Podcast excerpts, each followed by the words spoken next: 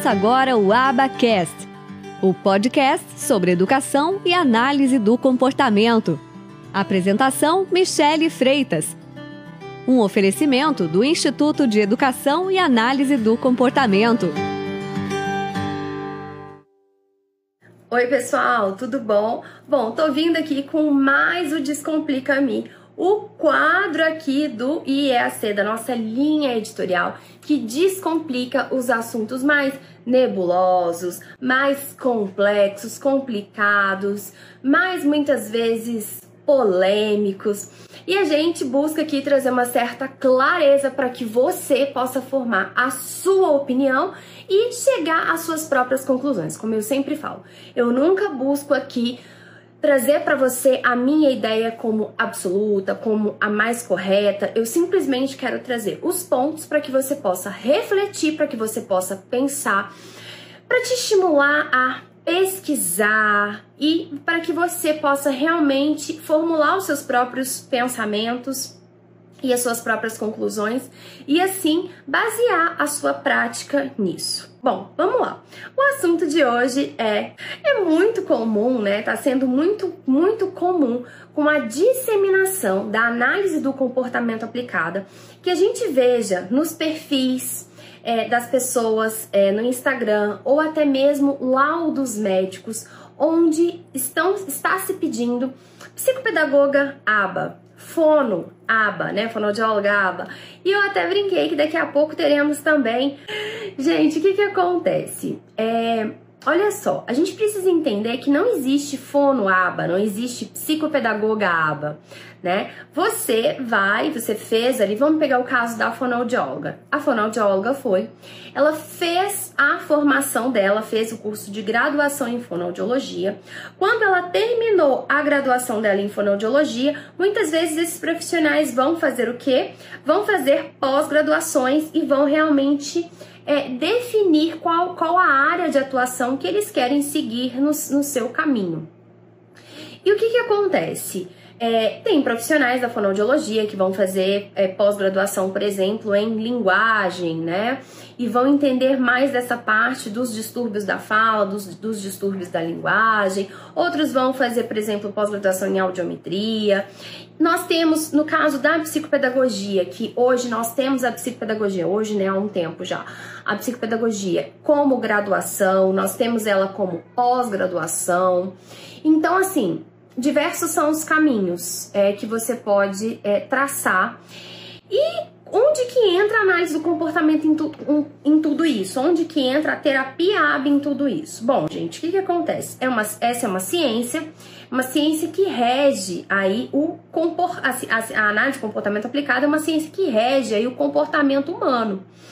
E essa ciência, ela tem uma, uma teoria dentro dela, né? Dentro dessa ciência tem uma teoria. O, o pai dessa ciência, que é o Skinner, ele escreveu um livro que se chama Comportamento Verbal, onde ele foi analisar a linguagem, ele foi fazer uma análise comportamental da linguagem sob a ótica da ciência dele, que ele ali é, é, é, é criou, né? Ele é o pai ali dessa ciência.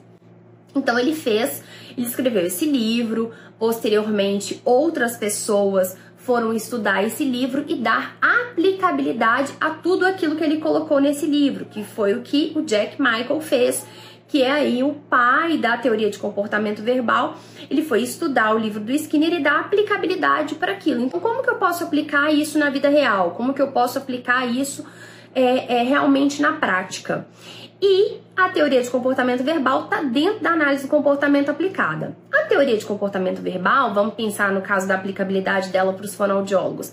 A teoria de comportamento verbal estuda o nosso comportamento verbal, a nossa, a nossa comunicação, a nossa linguagem e analisa e estuda isso como se ela fosse um comportamento como outro qualquer e que é regido pelas normas do comportamento de, de qualquer comportamento. Então, o que, que os, os, os, ah, os, profissionais, né, eles começaram a ver? Eles começaram a ver que esse tal desse ABA, que até então as pessoas chegam achando que é um método, que fazia sentido para a prática deles, que traziam elementos que iriam enriquecer a prática deles. E começaram a estudar sobre isso, começaram a fazer especializações, começaram a fazer outros treinamentos e incorporar esse, esse, esse conhecimento, ter esse repertório comportamental enquanto terapeuta desse conhecimento de terapia ABA, de teoria de comportamento verbal, de fazer uma, uma, uma, avaliação que seja uma avaliação comportamental da linguagem. E isso foi começou a ser feito pelos fonoaudiólogos, pelos psicopedagogos. Vamos pegar o caso do psicopedagogo. O psicopedagogo é muitas vezes acionado para demandas escolares. Olha, eu quero que essa criança ela seja alfabetizada e eu estou te contratando para que você possa atuar na parte escolar, para que você possa alfabetizá-lo, para que você possa fazer adaptação de materiais, é, adaptação curricular. Muitas vezes os pais vêm com essa demanda para os psicopedagogos. Eu falo porque eu sou psicopedagoga, já passei por isso. Só que muitas vezes você vai pegar uma criança que ela não está pronta para ser trabalhada com ela essa parte, ela não chegou nisso ainda.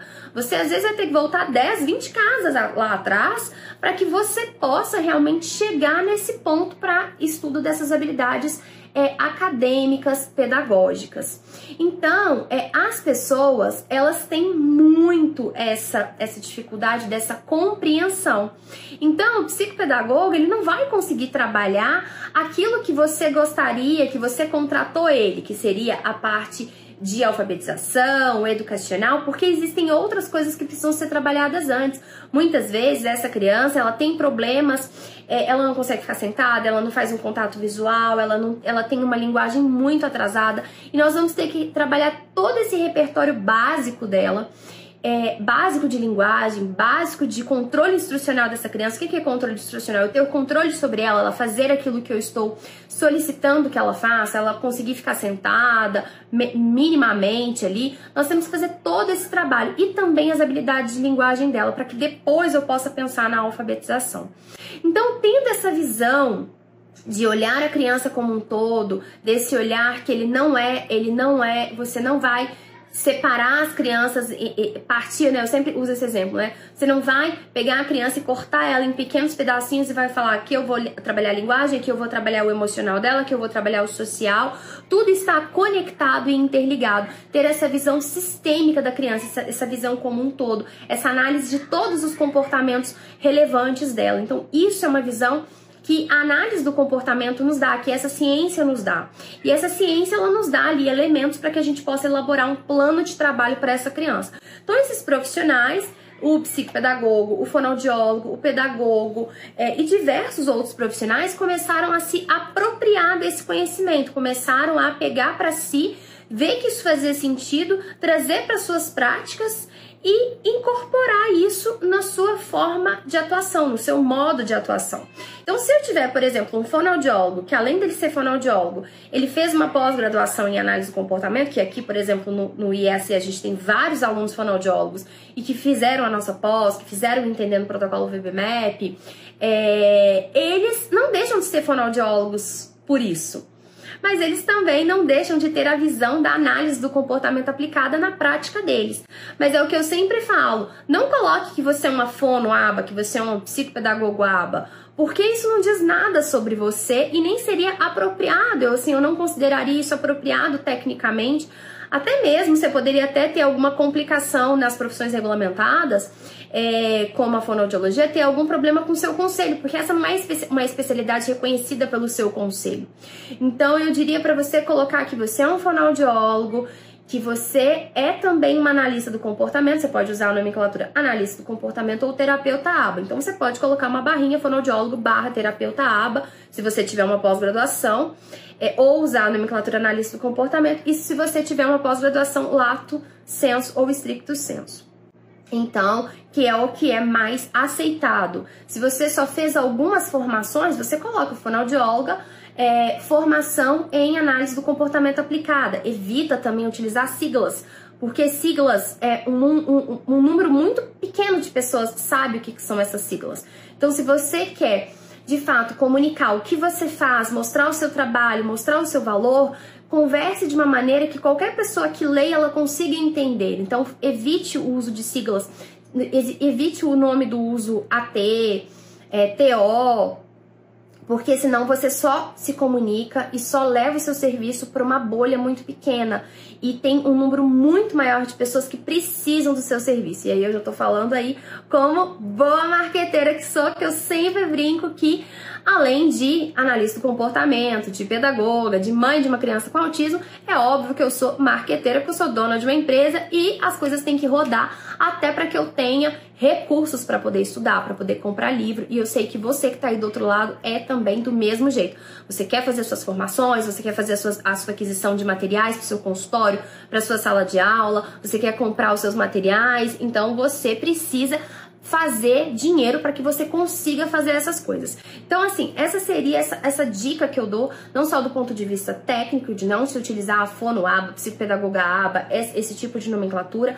Fa seja, converse com as pessoas descritivamente, contando o que você faz, contando quais são os resultados que você gera é, para o seu cliente final e não essa coisa de nomenclaturas é, de certificações, de certificados é, ou mesmo da sua graduação de base. Foque em contar o que você faz, qual a transformação que você gera, qual é o serviço que você presta de fato, para que a pessoa possa entender e querer contratar o seu, serviço e ter essa noção. Nossa, não, então essa, o que ela faz é o que eu tô precisando.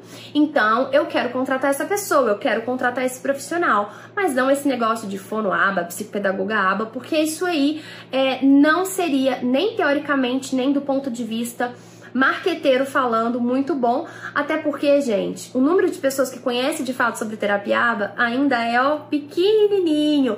Ainda a terapiaba está dentro de uma bolha que a gente ainda precisa furar e disseminar para mais pessoas e essa é a nossa missão aqui no IAC. Espero que você tenha aproveitado esse Descomplica Me, espero que você tenha, uh, isso tenha te ajudado, tenha aí te trazido clareza, que é um dos nossos uh, pilares básicos aí, trazer clareza, trazer informações para que você possa formular as suas opiniões e tomar as decisões do que é melhor para você, tá certo? Beijo grande, esse foi mais um Descomplica Me e a gente se vê a qualquer hora. Tchau, tchau!